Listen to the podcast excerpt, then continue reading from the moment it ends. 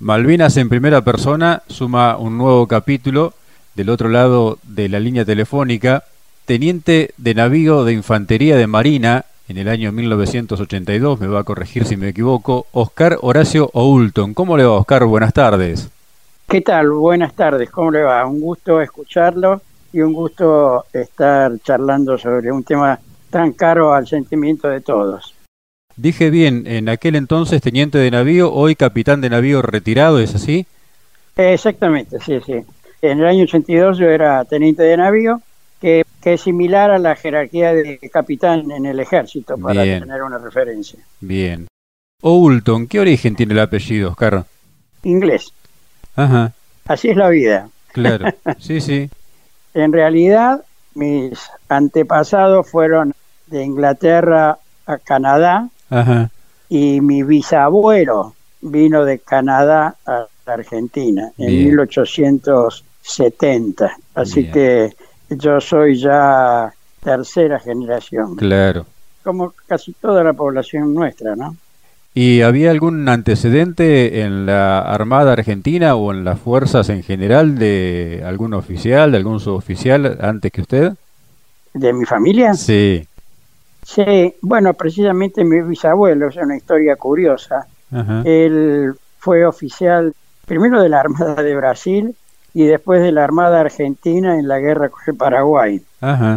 En aquella época el cuerpo de oficiales no eran de escuelas, ¿no es cierto? Entonces se reclutaban por las capacidades técnicas o los conocimientos que tenían de un elemento determinado. Bueno, mi bisabuelo sabía de máquinas, era un buscador de oro y llegado acá, llegó justo para la época de la guerra contra el Paraguay, estuvo primero con un contrato en la Marina de Brasil y después firmó un contrato por años con la Marina Argentina. Y todo esto lo sé porque mi bisabuelo dejó escrita su memoria, ¿no? Ah, muy bien. Qué interesante tener la historia contada por su protagonista, ¿no?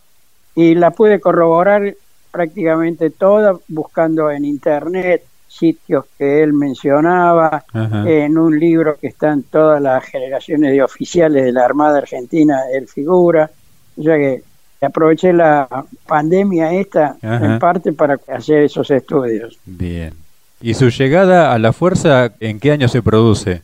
Bueno, yo me incorporé en la Armada con la promoción 99 de la Escuela Naval. Ingresamos en el año 1967 y egresamos en diciembre de 1970. ¿Infante de Marina a la salida de la escuela? Claro, yo elegí la especialidad Infantería de Marina estando dentro de la Escuela Naval y me recibí como oficial de la Infantería de Marina. Y desde allí hice una carrera que duró treinta y pico de años, hasta que me retiré en el año 2003. Qué bárbaro. ¿El primer destino, Oscar? Bueno, el primer destino fue casualmente el Batallón 2, el que fue el principal batallón el 2 de abril. Sí. Ese fue mi primer destino como guardia marina o subteniente, digamos, en el ejército. Sí, sí. Ahí estuve dos años. Mis primeros dos años de oficial fueron ahí en el Batallón 2. En ah. esa época todavía el servicio militar duraba dos años. Mira, mira vos qué historia. Claro. Y los conscriptos del segundo año eran más grandes que nosotros que recién recibíamos. Seguro. Así que era interesante desde el punto de vista sociológico y uno en realidad aprendía de esos soldados, ¿no? Además porque nuestros soldados en la infantería marina por el tipo de unidades que tenemos y lo que hacemos no solían ir los acomodados, digamos. Eran toda gente de campo, de trabajo. Claro. Así que uno aprendía mucho de ellos. ¿eh? Todo un desafío también para usted, para los oficiales. Sí, sí, por supuesto, sí, por supuesto. Pero lindo, lindo porque el soldado del interior, un soldado muy noble. Claro. Y más todavía en aquella época donde la sociedad era muy distinta a la sociedad actual, ¿no? Y el servicio militar era en esa época un elemento de integración muy importante. Totalmente. Muy importante. Yo he tenido soldados en esos años de Guardia Marina. Te cuento una anécdota. Cuando recibíamos las tandas de soldados nuevos, comprobábamos, por ejemplo, que hacían las camas con la frazada abajo y las sábanas arriba. Y cuando le preguntamos por qué haces así, y ellos me decían, nosotros no usamos sábanas. Y cuando se iban, dos años después, se iban alfabetizados, mm. porque todos los días a partir de las seis de la tarde iban a la escuela, y se iban con un saco y una corbata. Y me decía uno, me acuerdo patente, señor, no me van a reconocer cuando vuelva a, mi pueblo. ¿Qué época? Así era el servicio militar en esa época, ¿no? Sí, claro. Oscar, los tiempos anteriores a la campaña del Atlántico, año 1981, 1982, ¿ustedes tenían algún indicio, había alguna señal de lo que se estaba preparando o, los tomó por sorpresa Nada. el momento de las decisiones? Absolutamente sorpresa. Mire, nosotros en el año 81, 80, estábamos muy influenciados por el problema que habíamos tenido en el 78 con la República de Chile. Sí. No sé si recuerdas el problema de las islas Picton, Lennox, Nueva y las demás islas que están más al sur. bueno, ahí estuvimos a punto de ir a la guerra. De hecho, estuvimos técnicamente en guerra durante seis o siete horas hasta que recibimos la orden de parar las operaciones pero habíamos recibido la orden de comenzar las acciones. Bueno, yo estaba en esa época destinado en un batallón logístico de la Infantería Marina y estábamos en el sur, en la isla Tierra del Fuego. Pero habíamos quedado muy influenciados y entonces nosotros teníamos muchos planes en la Infantería Marina en caso de, de emergencia, que sucediera de nuevo una situación similar, teníamos planes de alistamiento muy precisos. Bien. Y estábamos muy enfocados en ese tema. De Malvinas no sabíamos absolutamente nada. No era un tema de discusión, no era un tema de conversación, nada. En el 81 estuve destinado en el comando de la Infantería Marina, que es, digamos, el lugar desde donde se dirige la Infantería Marina, toda la Infantería Marina, y ahí jamás, en todo el año no hablábamos de ese tema, se tocó ese tema. Y es más, yo estaba en el área de inteligencia de la Infantería Marina y para nada, ni un documento había de eso. Y en el año 82 yo fui destinado al batallón de Infantería Marina número uno, así que ahí me destinaron a ser jefe de una de las compañías de Infantería Marina, que eran más o menos 130 hombres, y no, no sabíamos nada, nada en absoluto fue una sorpresa absoluta. Claro. ¿Cómo se componía el batallón de Infantería Marina 1? La Infantería Marina en esa época, ahora ha cambiado radicalmente, pero en esa época la Infantería Marina tenía alrededor de 10.000 efectivos. Tenía cinco batallones de infantería, tenía un batallón de artillería, tenía un batallón de comunicaciones, tenía un batallón de apoyo logístico, tenía un batallón de vehículos anfibios y había toda una estructura que componía una fuerza operativa de alrededor de unos 6.000, 7.000 hombres. El ah. resto, hasta completar los 10.000, era gente que estaba en institutos de formación, en, elementos de seguridad y demás. Y cada batallón de infantería de marina, de infantería, como el batallón 1, el batallón 2, tenían la misión de ser los batallones específicamente preparados para hacer operaciones anfibias. El batallón 3 estaba preparado para operar en los grandes ríos, Paraná, Uruguay. El batallón 4 en Trelew estaba preparado para operar en la estepa patagónica. Y el batallón 5 de Infantería Marina estaba en Tierra del Fuego y estaba preparado para operar en la Tierra del Fuego. Bien. Así que el batallón 1 con el batallón 2, digamos, los elementos listos para ejecutar operaciones anfibios, operaciones de desembarco, tenían más o menos la misma organización, tenían dos compañías de infantería de 130, 140 hombres cada una, una compañía de armas de unos ciento y pico de hombres, donde estaban las armas de apoyo, los morteros, las ametralladoras pesadas, etcétera, y una compañía de apoyo logístico. Todo eso formaba un elemento que rondaba los 600 hombres. 700 hombres. Bien. De esos había dos, el batallón 1 y el batallón 2. Bien. Y nos adiestrábamos específicamente en operaciones anfibias. Sí. O sea que hacíamos desembarcos desde el buque San Antonio, desde el buque Cándido de la Sala, con vehículos anfibios lanzados sobre la costa. Y estábamos apoyados por el fuego naval de la flota de mar y el apoyo aéreo de los aviones de la aviación naval que salían del portaaviones.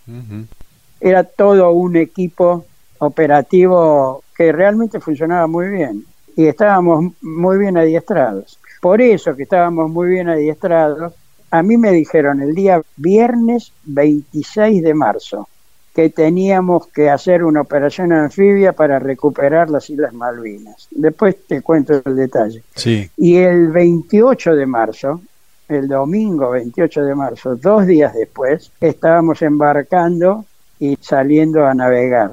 Y la fecha inicial de desembarco iba a ser el primero de abril y por un temporal que nos agarró en el Atlántico Sur, tuvimos que demorar un día, Sí. así que por eso fue el 2 de abril la Operación Rosario, digamos. Esa celeridad en los preparativos, en el alistamiento y en estar dispuestos para el desembarco en sí eh, fue producto de tantos años de muy buen trabajo en conjunto, entonces. Sí, sí, es que nosotros teníamos planes específicos de alistamiento. Claro. Mira, en esa época había dos elementos que estaban, digamos, a la orden en condiciones de actuar de manera más o menos inmediata. Era la Infantería Marina y la Brigada de Paracaidistas del Ejército. Ajá. Esos eran los dos elementos, digamos, de acción inmediata.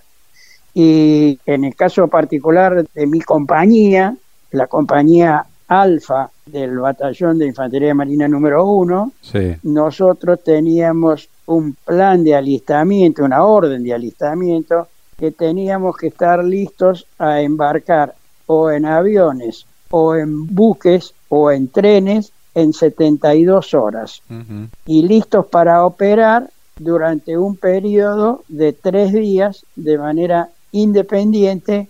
Esto implicaba munición, comida, Sí. otros elementos y al tercer día teníamos que enchufarnos, digamos, por decir así, logísticamente en algún lado. Claro. Pero en 72 horas teníamos que estar listos y hacíamos muchos ejercicios de eso.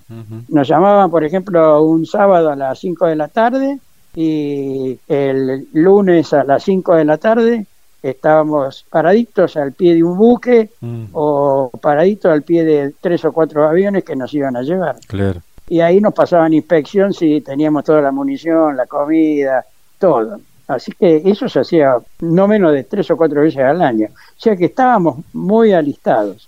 Así que no nos sorprendió desde el punto de vista de que estábamos preparados para accionar de manera inmediata. Claro. Y la operación anfibia Sí. era lo que hacíamos en esa época, no menos de tres o cuatro ejercicios de desembarcos en el año. Sí.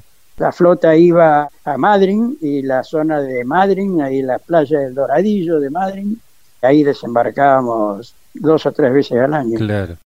¿Cómo fueron esos momentos entonces del 26 de marzo cuando recibe la orden de alistamiento? Bueno, mira, había un plan de actividades anual y en ese plan de actividades anual mi compañía tenía que prepararse para ir un mes a adiestrarse a Tierra del Fuego a mediados de abril. Ajá. Hacía que, por una cuestión de casualidad, ese viernes 26 de marzo, mi compañía tenía un ejercicio, el plan de trabajo diario era comenzar un alistamiento, comenzar a preparar el equipo para ir a Tierra del Fuego dos semanas después. Sí. A media mañana me llamaron, me dieron la orden de ir al batallón 2, yo estaba en el batallón 1, el batallón 2 estaba más o menos a un par de kilómetros, a recibir una orden. Y bueno, cuando llegué ahí, me dijeron, espere que ya lo van a llamar. Y al rato me hacen pasar a la sala de operaciones, digamos, del batallón 2. Sí. Y ahí me encontré con mi comandante. El comandante del batallón 1, que hacía cinco o seis días había desaparecido del batallón y ahí me enteré que lo habían llamado hacía una semana para que hiciera el plan de desembarco. Y entonces yo entré y vi un mapa de una ciudad que no identifiqué, pero que cuando me acerqué vi que tenía toda la nomenclatura estaba en inglés. Y yo estaba convencido que todo eso se trataba de algo relacionado con el problema limítrofe que había con Chile en ese entonces. Y entonces me quedé mirando el mapa y no, no me entraba en la cabeza, ¿dónde será esto? Y mi comandante me dice, ¿sabe lo que es eso? La verdad que no, le digo. Bueno, esas son las Islas Malvinas, eso es Puerto Stanley, y en ese entonces era Puerto Stanley. Ahí vamos, me dijo, ahí vamos. Bueno, debo haber puesto una cara tal que me dijo, tranquilo, venga que va a recibir su orden de operaciones. Ese día viernes me dijeron qué cosas tenía que hacer mi compañía, cuál era el plan general, el concepto general, y mi compañía sintéticamente tenía que hacer tres cosas. Primero tenía que elegir yo unos 70 hombres que conmigo iban a embarcar para ir a la operación de desembarco en las islas. Otro grupo de unos 40 hombres tenía que seleccionar para entregarlos a otro oficial del batallón, el teniente de navío Guillermo Luna, acompañado del teniente de corbeta Hernán Justi. Esos hombres iban a hacer una operación paralela a la nuestra, pero que yo no estaba autorizado a conocer. Y el resto de la compañía, una parte tenía que completar los efectivos del batallón 2, que iba a ser el batallón núcleo, el batallón principal de desembarco, y que por distintos motivos tenía una falta de gente, porque había gente que estaba de licencia, gente que estaba en el hospital, en fin, había distintas situaciones administrativas que hacían que teníamos que reforzar el batallón 2 con unos 20, 30 hombres del batallón 1 para completar, digamos. Bien. Porque todo se había hecho con tal secreto que inclusive que le tocaba estar de licencia en ese momento estaba de licencia. Y no se lo llamó. Claro.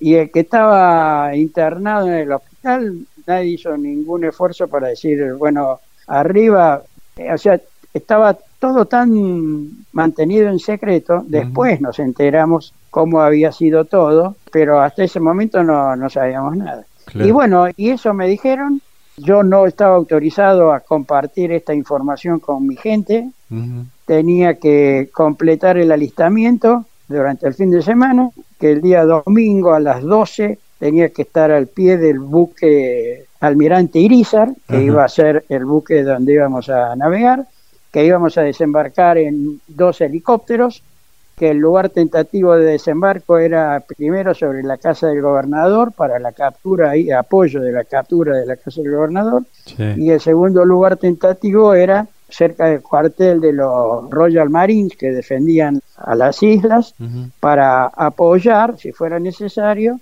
la conquista del cuartel ese. Y así me dijeron todas las órdenes que iban a cumplir el resto de los efectivos. La operación Rosario digamos, el desembarco estaba compuesto por un desembarco principal, que era el Batallón 2, un desembarco previo, que eran los comandos anfibios y buzos tácticos, que tenían que bajar horas antes para aproximarse y tomar la casa del gobernador y el cuartel de los Royal Marines. Esos comandos salían del destructor misilístico. Había un grupo de buzos tácticos que iba a salir de un submarino el submarino Santa Fe, que iba a marcar las playas, donde iba a desembarcar el batallón 2 a las seis y media de la mañana. Y nosotros desde el Irizar, en helicópteros, éramos la reserva para ser empleada donde hiciera falta, con prioridad de empleo para ayudar a la casa del gobernador y en segunda instancia para tomar el cuartel de los Royal Marines. Claro. Ese era más o menos el esquema general de maniobra. Y yo no tenía que compartir esto con nadie. Mm. Eh, estaba autorizado a decir qué íbamos a hacer una vez que eh, el día domingo zarpáramos a las 6 de la tarde, zarpamos con el resto de la flota de mar. Claro. Únicamente me permitieron, porque pedí que me autorizaran a poder tener uno de mis oficiales informado. Me dijeron que sí, que uno de esos oficiales podía estar informado y con él, digamos, preparamos todo durante el fin de semana. No era raro tampoco en esa época que pasaran, como te dije antes, este tipo de alistamientos. Claro. A veces todo terminaba al pie del buque y ahí nos decían, bueno, listo, al cuartel de nuevo. Sí. Así que la gente estaba más o menos preparada, pero en la medida que íbamos avanzando el fin de semana y empezaba a llegar la munición, empezaba a llegar las raciones de combate, de comida, empezaban a distribuirse los paquetes de curación individual, mm. empezaron a distribuirse una serie de elementos que normalmente no se llegaba a ese extremo, ¿me explico? Sí, sí, claro. Entonces ahí ya la gente empezó a ver que algo en serio iba a ocurrir. Y bueno, a las 12 del día domingo estuvimos al pie del almirante Iriza y a las 18 horas el almirante Iriza zarpó y entonces ahí reunimos a la gente y le dijimos cuál era nuestra tarea, digamos, qué era lo que íbamos a hacer. Y desde ese momento hasta el desembarco estuvimos ocupadísimos en, primero, cumplir con todos los requisitos de seguridad del buque, teníamos que hacer ejercicio de abandono del buque. Claro. Entonces cada uno tenía que saber qué balsa le tocaba, cuál era el camino. Estábamos alojados en una de las bodegas del buque. Sí, sí. Así que teníamos que ir desde la bodega del buque a las balsas de abandono, qué pasaba si teníamos que hacer el desembarco en helicóptero, cómo ir desde la bodega del buque que estábamos alojados hasta el hangar y cómo íbamos a embarcar y qué posiciones iba a tener cada uno dentro del helicóptero. Tuvimos que probar todas las armas, íbamos a mm. popa del buque, que es la parte de atrás, y probamos tirar con todas las armas. Practicamos una y mil veces sobre unos dibujos que teníamos hechos de la casa del gobernador, del cuartel de Roger Marín, del aeródromo. Todas esas cosas que son inherentes a la preparación para hacer un desembarco, la fuimos haciendo porque era la doctrina, eran los procedimientos que teníamos que cumplir, ¿no es cierto? Claro. Así que cuando llegamos a las Malvinas, sabíamos lo que teníamos que hacer. Seguro. Oscar, la fuerza de tareas, ¿partió toda junta? ¿Pusieron rumbo sur inmediatamente todos juntos o hubo una parte por un fragmento, otra parte por otro? Sí, sí, es una buena pregunta porque no mucha gente conoce esta. La flota de mar se dividió en dos fuerzas de tareas. La fuerza de tarea 40, que era la fuerza de tareas anfibia, que era la fuerza que iba a hacer el desembarco. Y la fuerza de tareas 20, que era el portaaviones con un grupo de buques que navegó rumbo al sur directo hacia Tierra del Fuego. En una maniobra de distracción, porque pensábamos que podía haber información satelital que podía ser provista a Gran Bretaña, digamos. Claro. Entonces se pensó que como una operación de velo y engaño, la Fuerza de Tareas 20, que era la que te digo que iba con el portaaviones, y ahí iba la aviación naval embarcada, navegó hacia la isla de Tierra del Fuego. Y la Fuerza de Tarea 40, que tenía el buque San Antonio, de desembarco San Antonio, donde iba el batallón 2, sí. tenía los destructores Hércules y Santísima Trinidad, donde iban los comandos que desembarcaban antes, tenía el submarino Santa Fe, donde iban los usos tácticos, tenía uno o dos buques más de escolta y tenía algún buque logístico que llevaba combustible. Bueno, todos esos, la Fuerza Tarea 40, salimos tipo rumbo a Sudáfrica, digamos.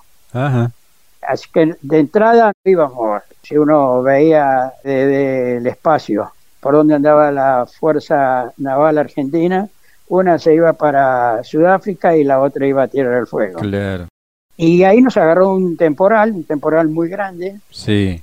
Cuando uno va con una fuerza naval, va en una determinada formación. Sí. Va con un dispositivo que en el centro van los buques más importantes, en este caso era el buque de desembarco San Antonio y el rompehielos Almirante Irizar, pero alrededor de esos buques capitales, digamos, principales, se dispone el resto de los buques, destructores, fragatas, que forman lo que se llama la cortina antisubmarina y la cortina antiaérea. Hay buques que tienen roles antisubmarinos y hay buques que se ocupan de proteger el espacio aéreo de un eventual ataque aéreo.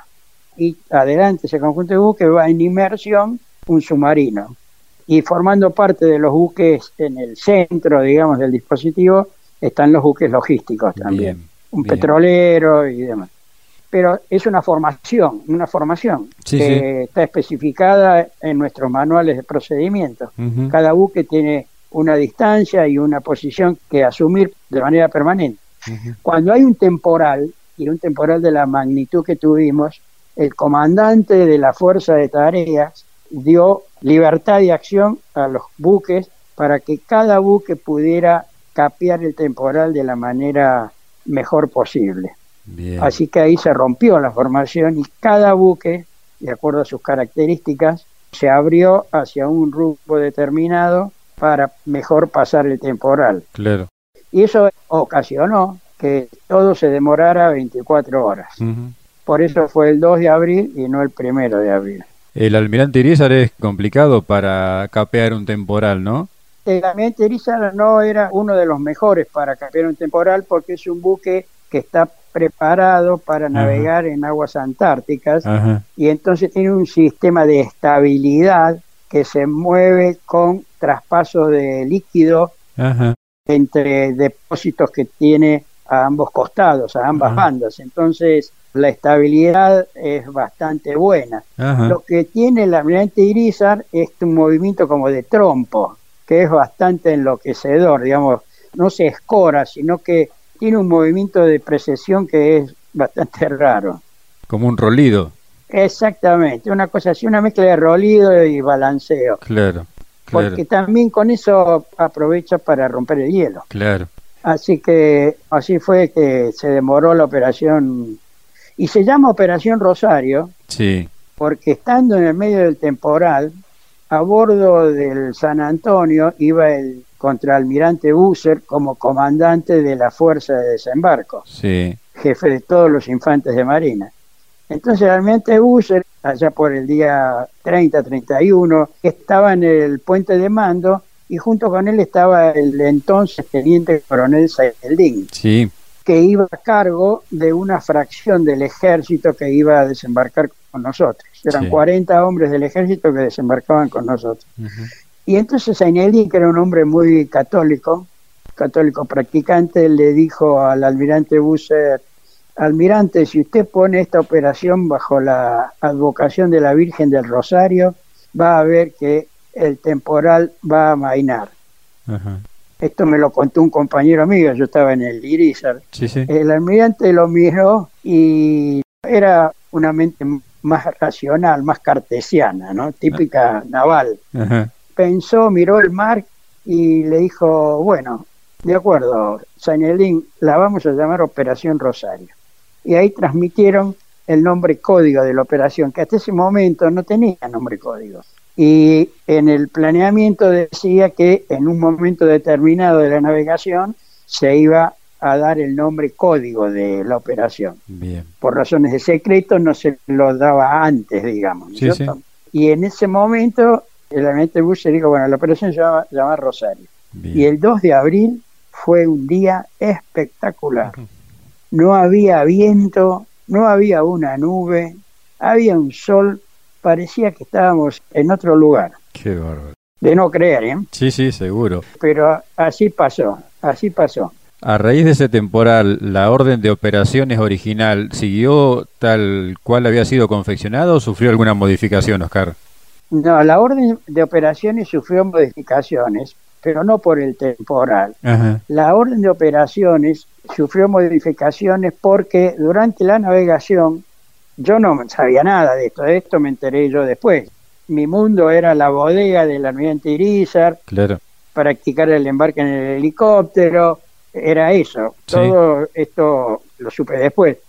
Nosotros íbamos con la idea de tres cosas. Primero, no podíamos causar bajas al enemigo. Sí.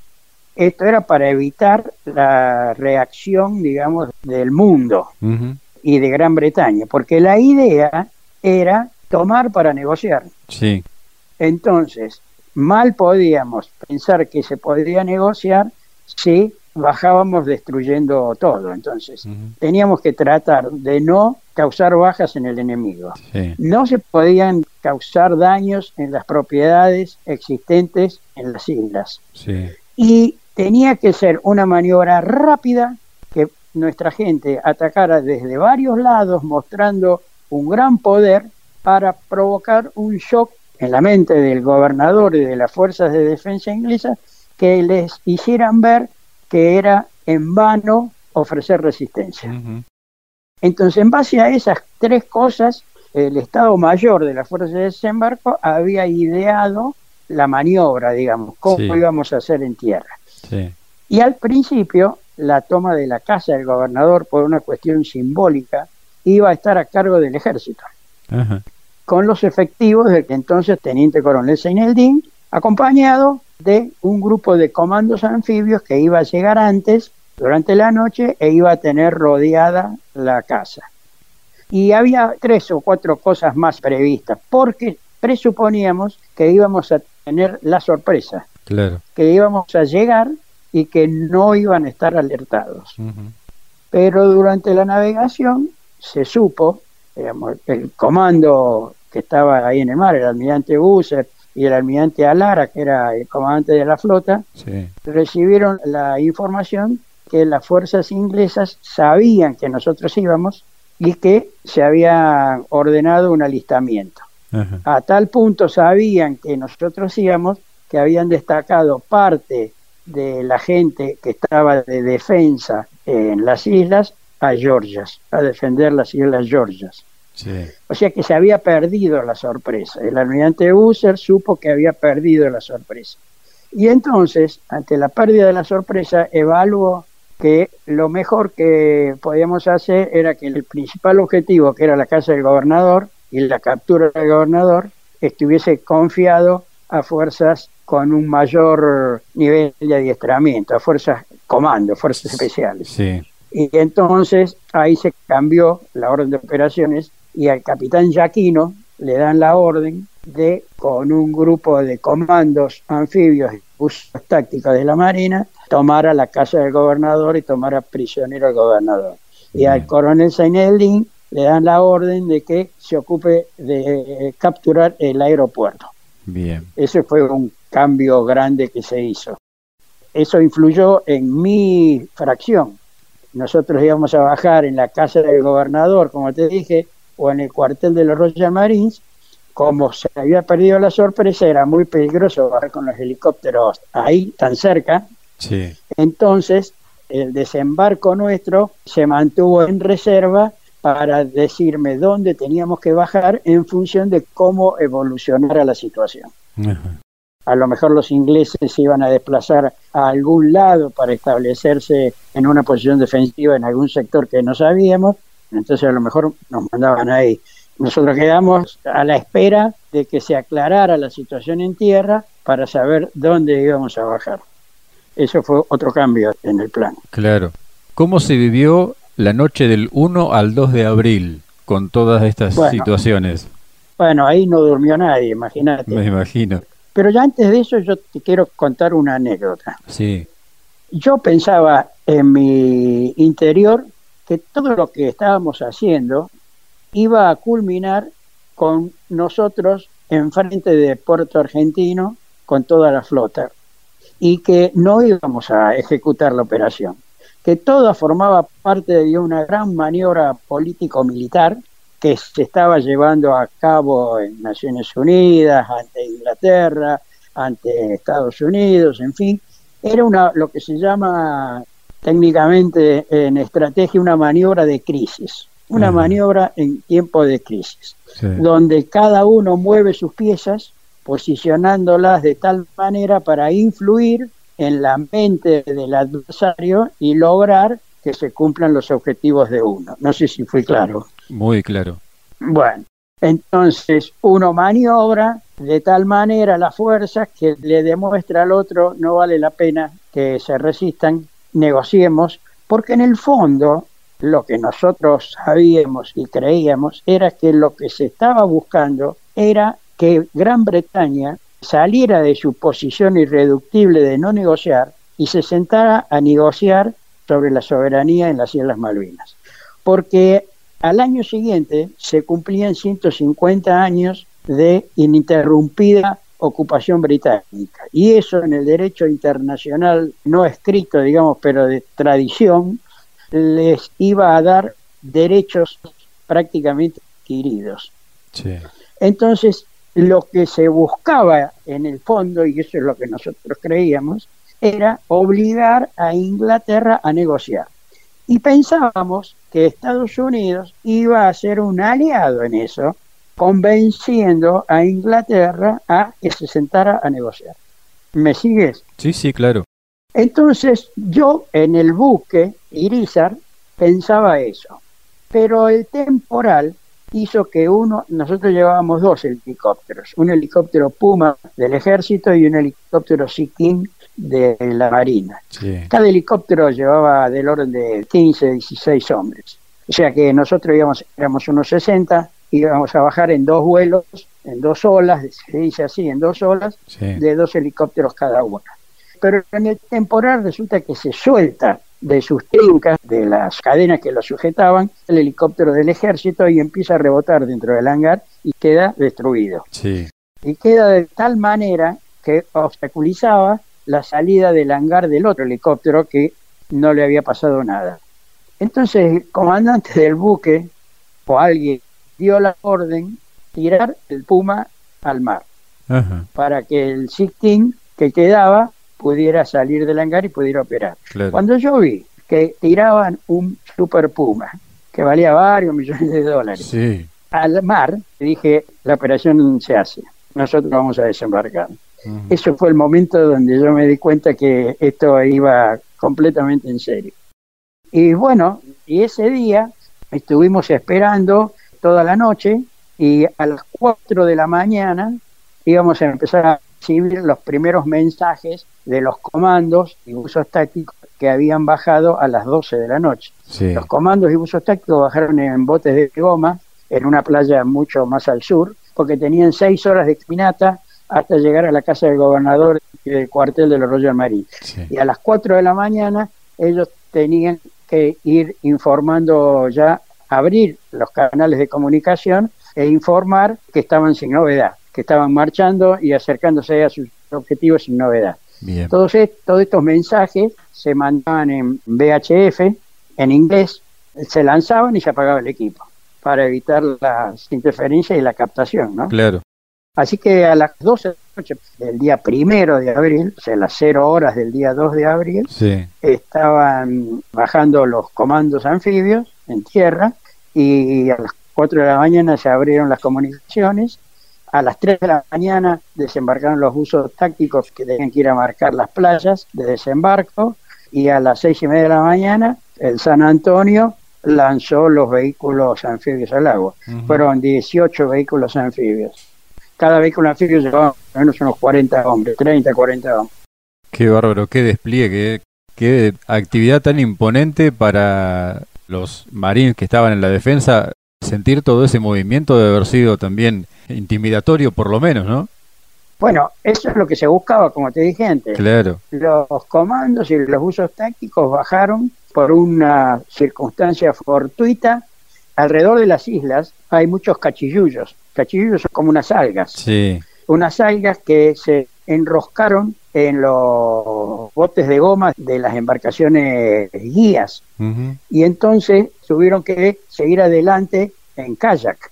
Y entonces, en vez de bajar en la playa donde estaba indicado que tenían que llegar los comandos, en botes de goma, guiados por el kayak ese, desembarcaron 500 metros más al norte del lugar donde tenían que bajar y donde tenían que bajar había un puesto de observación y de defensa inglés. Así que ellos escucharon, se replegaron, no presentaron combate, se replegaron, informaron que había gente nuestra que estaba bajando por el sur.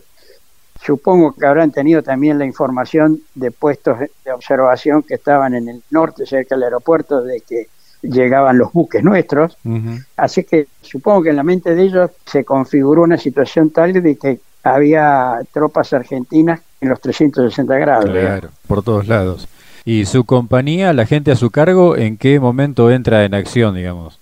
Bueno, el plan también decía que una vez que se tomara la casa del gobernador y se asegurara el aeropuerto, se diera el libre de enemigo en el aeropuerto, llegaban los aviones Hércules de la Fuerza Aérea, que ya estaban sobrevolando. A las seis y media de la mañana ya estaban en circuito, nosotros no lo veíamos, pero ya estaban en circuito con el resto del regimiento del coronel Seneldín. El coronel Seneldín, en ese momento teniente coronel, él mandaba el regimiento 25 del ejército. Ese regimiento 25 del ejército era el regimiento que iba a quedar como ocupación de las Islas Malvinas de una manera simbólica. Un solo regimiento iba a quedar. Iba a quedar un buque de la Marina, un destacamento de la prefectura, un destacamento de la Gendarmería, uno dos tres aviones de la Fuerza Aérea, todas para simbolizar la presencia argentina en las islas. Entonces, cuando el capitán Yaquino a las seis y media más o menos de la mañana se aproxima a la casa del gobernador, hay entre dos fuegos. Los fuegos desde la casa del gobernador, porque los Royal Marines se habían parapetado en la casa del gobernador y en los alrededores. Y Yaquino no se dio cuenta de eso, se acercaron a la casa del gobernador, la rodearon y ahí quedaron entre dos fuegos, entre tipos que le tiraban desde atrás y gente que le tiraba desde la casa. Los comandos que habían ido al cuartel de los Royal Marines en ese momento bajaron, atacaron el cuartel y vieron que no había nadie. Todos los Royal Marines habían ido a la casa del gobernador, a las cercanías de la casa del gobernador, al sur donde llegaron los comandos y al norte donde estaba la playa de desembarco cerca del aeropuerto, a unos tres kilómetros más o menos del pueblo. Entonces, ya aquí no queda entre dos fuegos. Le intima al gobernador a que se rinda, le explica que están rodeados, el gobernador, asesorado por los dos oficiales ingleses que estaban junto con él como asesores de la defensa, digamos, los oficiales ingleses le dicen que no se rinda, que no le haga caso. Entonces, nos como ve que no le hacen caso y como se da cuenta que van a tener que tirar a matar porque la situación no daba para más, decide entrar a la casa del gobernador para buscar una acción directa que haga que el gobernador se ponga a parlamentar. Y aquí no salta una verja que había ahí, intenta ingresar en la casa del gobernador y cuando hace ese intento, junto con el teniente García Quiroga, cuando los dos hacen ese intento, son abatidos por el fuego desde el interior de la casa. Caen heridos en un patio interior, no cae con una granada en la mano, sin seguro, entonces los ingleses ven que tiene una granada en la mano, le dice, tire la granada, saque la granada, él le dice, la granada está sin seguro, el cabo segundo Urbino, enfermero, ve a los, sus dos jefes heridos ahí en el patio, salta para ayudarlos, cae herido él también, y la situación se empieza a desequilibrar porque ya el tiroteo entre los dos bandos ya es, digamos, abierto. En ese momento, ya son las seis y media, una cosa así, poco más, ya habían desembarcado a unos dos, tres kilómetros en las playas cerca del aeropuerto los vehículos anfibios. Los 18 vehículos anfibios, trayendo unos 400, 500 hombres, habían avanzado, habían sido repelidos por efectivos ingleses que estaban en el límite de la localidad, habían tirado los efectivos argentinos sobre los techos de las casas donde estaban los ingleses para disuadirlos y ya se había generalizado el conflicto. Entonces, como ya se había generalizado el conflicto, la orden que me dan a mí es desembarque sobre el aeropuerto y avance asegurando que no haya efectivos enemigos entre el aeropuerto y el faro San Felipe, que era un faro que estaba en la punta de la península del aeropuerto, más o menos a un kilómetro de la península del aeropuerto, porque se pensaba que ahí había efectivos ingleses, en ese espacio había efectivos ingleses, que estaban prestos para abatir los aviones argentinos. Y los aviones argentinos, trayendo el regimiento, ya exigían que tenían que bajar. Claro. Pero no podían bajar si no le dábamos el libre de enemigo. Sí, sí. Entonces, nosotros fuimos a cumplir esa misión. Embarcamos, fuimos hasta el aeropuerto, desembarcamos en el aeropuerto e hicimos todo un rastrillaje, más o menos un kilómetro, un kilómetro y pico, entre el aeropuerto y el Faro San Felipe. Tomamos el Faro San Felipe y una vez hecho eso dimos el libre de enemigo, digamos, y los aviones empezaron a bajar. Mientras tanto, mientras nosotros hacíamos eso, el almirante Busser, que iba en los primeros vehículos anfibios, se da cuenta que la situación se está escapando de control y consigue hablar con un comodoro argentino que estaba ahí desde antes, que tenía a un representante del gobernador con él. Y entonces logra parlamentar con él y le explica cuál es la situación, que están totalmente rodeados. Bueno, le explica cómo es la situación. El inglés le habla al gobernador, lo llama por teléfono, le explica la situación y entonces ahí los oficiales ingleses le dan la anuencia al gobernador para que acepte un cese del fuego y permitir en ese cese del fuego que viniesen a atenderlos a los hombres heridos que estaban ahí en el patio lindero a la casa del gobernador. Claro.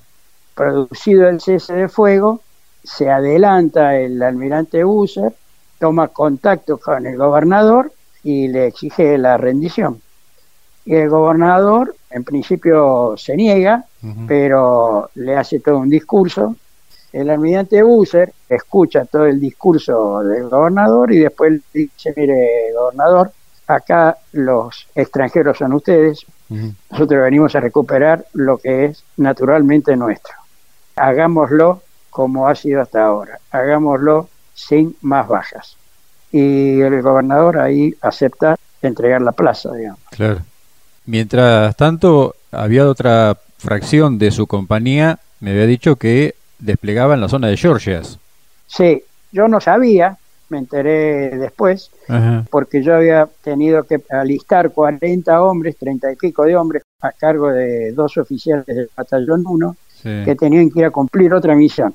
Bueno, esos hombres embarcaron y salieron al día siguiente en la corbeta Guerrico y llegaron a la zona de las Islas Georgia del Sur aproximadamente el día 2 de abril.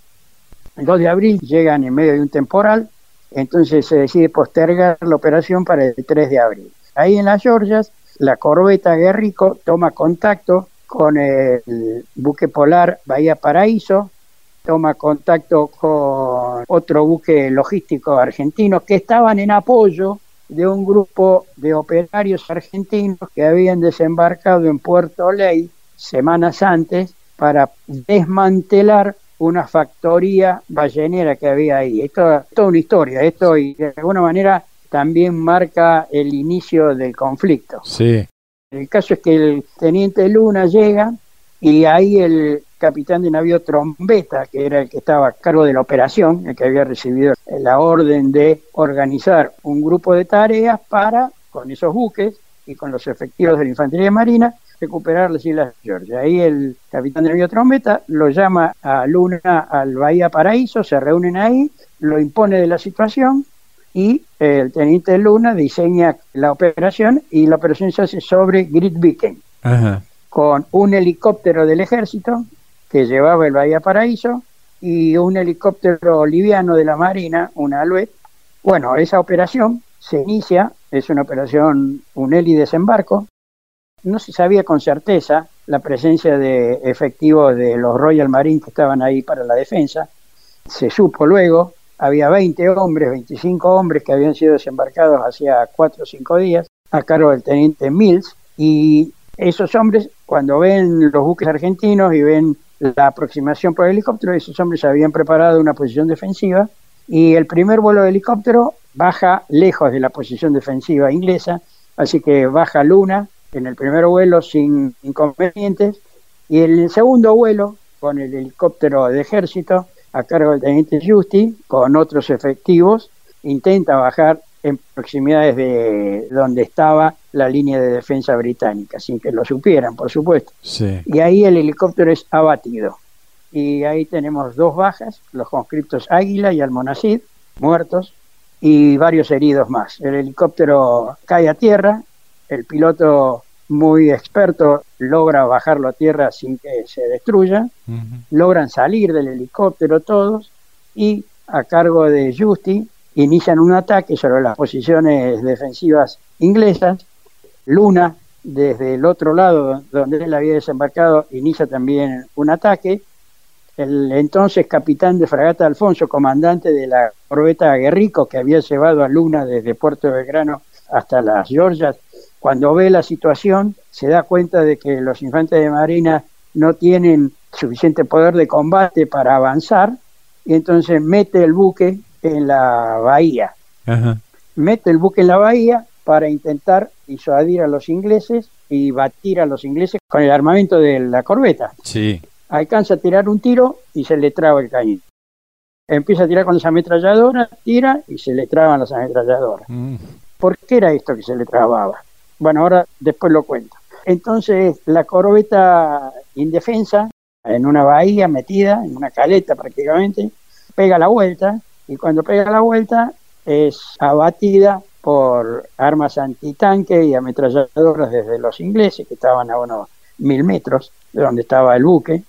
Y ahí el buque tiene muertos, el cabo primero Huanca, el guardiamarina Pincitore pierde un ojo y hay varios heridos más. El buque sale y vuelve a entrar porque alcanza a reparar una parte de su armamento, empieza a tirar el cañón y cuando empieza a tirar el cañón los ingleses estaban en una colina y eh, arriba había una altura mayor y tiraba sobre esa altura mayor para mostrarle el poder de fuego, digamos, para no matar. Sí, sí. Cuando los ingleses ven que el cañón empieza a tirar de nuevo y cada vez tiraba más cerca, levanta bandera de rendición. Saca una bandera blanca y ahí para el combate. Y así se toman las Georgias el día 3 de abril. ¿Qué le pasó a la corbeta? La corbeta estaba en reparaciones en dique seco, en Puerto Belgrano. Tuvo que salir en 48 horas y soportó ese temporal y ese temporal aparentemente le provocó averías en los sistemas de armas que hicieron que tuviera esos problemas. Claro. Así que los caídos en Georgia eran parte del personal del Batallón de Infantería de Marina 1 y el capitán sí. también orgánicamente dependía del 1. Sí, sí, sí.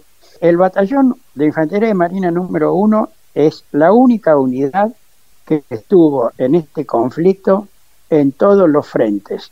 Estuvo con parte en el desembarco en las Islas Malvinas, con mi compañía, estuvo con el capitán Yaquino, que era el segundo comandante del batallón, pero como era comando, era de la especialidad de comandos, lo separan del puesto de segundo comandante y lo ponen a cargo de un grupo de comandos para hacer esa acción especial.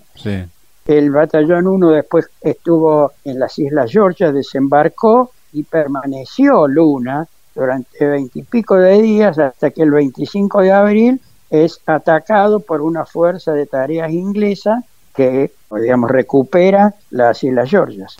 Y después Luna se quedó en las Georgias, pero nosotros, los que estuvimos en Malvinas, nos sacaron de Malvinas y nos llevaron a Tierra del Fuego para estar en condiciones de ser reservas del teatro de operaciones, ser reserva de las Malvinas para volver a cruzar en caso de que fuera necesario. Y mientras tanto tuvimos que establecer unas posiciones de observación y defensa mirando a Chile, porque en Tierra del Fuego los ingleses tuvieron acciones. Eh, porque desde Tierra del Fuego, desde el aeropuerto de Río Grande, operaban los aviones Super Etandar con los misiles Exocet, que eran los únicos que realmente podían atacar y hundir a sus buques más importantes, los portaaviones. Entonces los ingleses prepararon una operación que era de acciones de comando para desembarcar en helicópteros y en una operación tipo ENTEP bajar en aviones de asalto en el mismo aeropuerto, romper todos los aviones superestandar, matar a los pilotos y destruir los misiles Exocet. Esa operación que se lanzó, está contada por los propios ingleses. Hay un libro del teniente coronel Hutchin, que fue el piloto del helicóptero que bajó a 6 kilómetros, 7 kilómetros del aeropuerto de Tierra del Fuego y la tuvieron que abortar porque se dieron cuenta que las defensas iban a destruir a todos los británicos que venían volando desde Ascensión. Y ese helicóptero, como no tenía más combustible porque era un vuelo de ida nada más, no tenía más combustible para volverlos a la flota británica, ese helicóptero se fue a Chile. Y es el helicóptero que aparece en Chile en las proximidades de Punta Arenas, en un nicho que es público. Ese helicóptero es destruido por la tripulación y por los comandos británicos y los miembros de esa tripulación aducen que se habían extraviado en una misión antisubmarina en el medio del Atlántico Sur. Eso está probado, digamos. Nosotros entonces, lo que el batallón, cuando fuimos a Tierra del Fuego, la tarea que tuvimos fue establecer posiciones defensivas en caso de que hubiese algún problema limítrofe con la vecina República de Chile y asegurar las instalaciones del aeropuerto. Claro. Así que el batallón 1 estuvo en los tres lugares. Fue la única unidad que estuvo en los tres lugares. ¿Y la presencia allí en Tierra del Fuego fue hasta el 14 de junio, pasado algunos días? ¿Cuánto duró? Nosotros estuvimos en Tierra del Fuego hasta julio, mediados de julio. Ajá. Sí, sí, estuvimos ahí hasta mediados de julio. Claro. Seguimos estando ahí. Sí, sí. Pero ya más por problemas logísticos de repliegue, ¿no es cierto? Claro. No, no por una situación operativa, digamos. Sí, sí, sí. La vuelta a la unidad, ¿cómo fue entonces? ¿Cómo fueron recibidos en la unidad después de tanto tiempo en operaciones? Bueno, no había nadie en la unidad. Ajá. Si te referís a que alguien nos fue a esperar con bandera, bombo y banda. No. Llegamos, una parte, porque el batallón cuando va a Tierra del Fuego va con todos sus medios pesados en buques, así que los medios pesados volvieron en buque, la gente volvimos en aviones, así que volvimos al aeropuerto de ahí de Comandante Espora de Bahía Blanca, nos embarcamos en camiones y fuimos a la unidad, la unidad había quedado a cargo, digamos, siempre hay lo que se llama una agrupación de servicios del cuartel, que esos quedan siempre, porque el cuartel hay que seguirlo manteniendo, las calderas tienen que funcionar, hay que seguir cortando el pasto, hay que limpiar, hay que hacer todo, digamos, es una casa, ¿no es cierto? Sí, sí. La casa hay que mantenerla Así que ah, el batallón tenía 30, 40 hombres que habían quedado permanentes en el cuartel manteniéndolo. Esos fueron los que nos recibieron. Abrimos, entramos en las cuadras, en los camarotes, como si hubiéramos vuelto de un ejercicio. Claro. Y ahí volví a mi casa, porque yo no me había despedido. Claro. Porque no estábamos autorizados el viernes 26 de marzo, cuando nos dan la orden, también nos dan la directiva de que a partir de ese momento permanecíamos acuartelados claro. y que no podíamos avisar nuestro destino. Así que yo a mi señora le mandé a decir con un compañero que no iba a volver a casa ese fin de semana, que iba a ir unos días de maniobras, de ejercicios al terreno durante cuatro o cinco días, y que no se preocuparan, que después se iba a enterar por los diarios. Claro. Porque nosotros fuimos por cinco o seis días. Esa era la orden. Ustedes van, toman las Islas Malvinas, entregan el testimonio a ese regimiento y al gobernador militar que va a ser designado y después se va a iniciar el proceso de negociación. Claro. Así que nosotros pensábamos, yo pensaba particularmente, bueno, acá dentro de una semana va a haber una bandera de Naciones Unidas, una bandera argentina y una bandera inglesa. Y se van a iniciar las negociaciones pero evidentemente algo pasó, yo creo más o menos tener una idea de lo que pasó y la situación derivó a una situación totalmente no planeada. Claro. Oscar, su continuidad en la fuerza pudo trasladar a sus subalternos, a las generaciones posteriores de efectivos de la infantería de marina, lo vivido, lo planeado, lo desarrollado en esta operación Rosario? ¿Fue materia de aula? ¿Fue tema de conversación? Al principio la situación fue una situación rara, digamos. Rara porque todos teníamos el sabor amargo en la boca. Claro. Porque estábamos con mucha rabia, mucha bronca, porque pensábamos que si se hubiese hecho mejor las cosas, y que se podrían haber hecho mucho mejor las cosas, si se hubiera planificado la defensa de las Islas Malvinas, no hubiera pasado lo que pasó. No sé qué hubiera pasado. A lo mejor tiraban una bomba atómica en algún lado de la Argentina. No sé. Pero lo que pasó, la fuerza de tareas esa inglesa no hubiera recuperado las Islas Malvinas. Porque aún con la improvisación con que se actuó, los que tuvieron que actuar lo hicieron de tal manera que los ingleses llegaron con el último tiro y el último resto de comida. Y estuvieron a un tris, a un paso del desastre, en varias oportunidades. Tanto es así que ninguno de los generales y almirantes que estuvo a cargo de la operación Corporate, como la llamaron los ingleses, ninguno duró más de dos años, excepto uno solo. Todos los demás, a los dos o tres años, los echaron, se retiraron. Ninguno llegó al tope de sus posiciones. Fueron derivados muy políticamente y diligentemente a puestos no trascendentes. Y de ahí se retiraron. Cuando murió el general Jeremy Moore, que fue el comandante de las fuerzas terrestres, el obituario que se escribió en la prensa británica no correspondía con el de un general que hubiese estado a cargo de una operación como la que estuvo y resultó victorioso. Y todo eso porque llegaron a ganar, pero a costa de bajas que los ingleses jamás pensaron. Y además sabían que habían estado a un tris de perderlo todo y lo pagaron los ingleses. El único general que siguió en carrera y que fue comandante de la Infantería Marina fue el que fue jefe de la Brigada de Infantería Marina Británica que desembarcó en San Carlos. Los demás, el general de la Quinta Brigada de Ejército, lo retiraron al poco tiempo. El almirante Woodward, que estaba a cargo de toda la operación, lo mandaron a un puesto secundario y ahí se retiró al poco tiempo. El general Jeremy Moore, lo mismo. Eso es indicio de que con lo poco que se pudo planificar, se hizo muchísimo. Entonces nosotros teníamos una bronca terrible, teníamos una bronca terrible porque, imagínate, uno es un profesional. Claro. Y teníamos una bronca inmensa porque la vez que habíamos tenido que actuar no habíamos actuado como sabíamos que teníamos que actuar.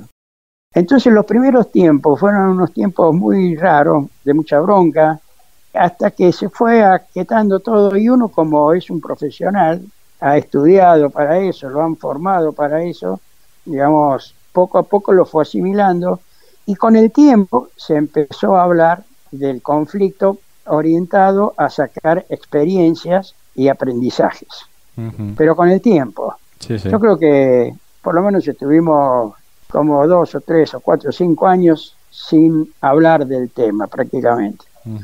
Y lo poco que se hablaba eran algunos oficiales que se pusieron rápidamente a, a, analizar todo y a ver qué había pasado y a tratar de capitalizar experiencias. Y con el tiempo se fue armando una doctrina en base a las experiencias, digamos, que se pudieron recoger. La Marina hizo bastante en eso, armó comités de trabajo, se entrevistaron a mucha gente que participó, se hicieron debriefing, digamos, se tuvo que informar de todas las cosas que se habían actuado y de todo eso se sacaron experiencias y enseñanzas que se tradujeron en modificaciones en la doctrina, en los procedimientos, pero yo creo que con el tiempo eso mucho de eso se ha ido perdiendo con el tiempo y con la crisis que la Fuerza Armada y la defensa de nuestro país ha ido atravesando desde entonces, en estos 40 años, bueno, la prueba es que estamos indefensos. Sí. Hoy no tenemos nada. tenemos muy poco, digamos. Así es. Oscar, yo le quiero agradecer muchísimo por toda esta historia que nos ha contado. El Batallón de Infantería Marina 1 no ha tenido tanta difusión, tanta prensa, digamos, como por ahí el 2, como el 5, y creo que correspondía contar la historia porque sus héroes lo merecen también y, por supuesto los efectivos que cumplieron con su labor y, volvieron al continente, ¿no? Héroes son los que quedaron allá. El resto hizo lo que pudo, lo mejor que pudo, con lo que tenía y con lo que sabía, digamos. Nosotros hicimos una parte, la gente que tuvo que bancarse después los días con los cañoneros ingleses durante todas las noches sufrió mucho más porque sufrió aparte del tema psicológico de la guerra y de los miedos naturales porque miedo uno siempre tiene el asunto es saber controlarse y saber racionalizar y saber actuar dentro de ese miedo. A esas cosas ellos tuvieron que agregarle condiciones extremas eh, meteorológicas y demás. Héroes son los que quedaron. El resto hizo lo mejor que pudo con lo que tenía a su alcance, digamos. Seguro. Tenemos que agradecerle muchísimo a un amigo en común, Juan Sañudo, que ofició de intermediario para el contacto, Oscar. Juancito forma parte de mi otra vida, digamos que es el rugby. Sí. Tuve el placer de ser su entrenador cuando tenía 15 años. Y a partir de ahí estuvimos juntos mucho tiempo y ahora él ha vuelto a jugar en la primera división de nuestro club. Y bueno, me sacó las ganas mirándolo cómo sigue empujando el Scrum con todos los años que tiene. Muy bien. Teniente de navío de Infantería de Marina en 1982, capitán de navío retirado, veterano de Guerra de Malvinas, Oscar Horacio Oulton.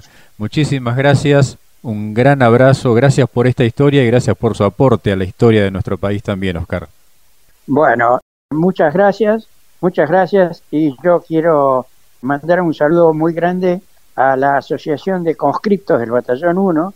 Los conscriptos del Batallón 1 están nucleados en una asociación civil con personería jurídica y ellos llevan adelante un montón de tareas de malvinización y se han mantenido unidos en todos estos años. Así que a ellos les quiero mandar un fuerte abrazo y un recuerdo al capitán Yaquino, a Águila y al Monacid y a las familias, a la familia de ellos que también son héroes.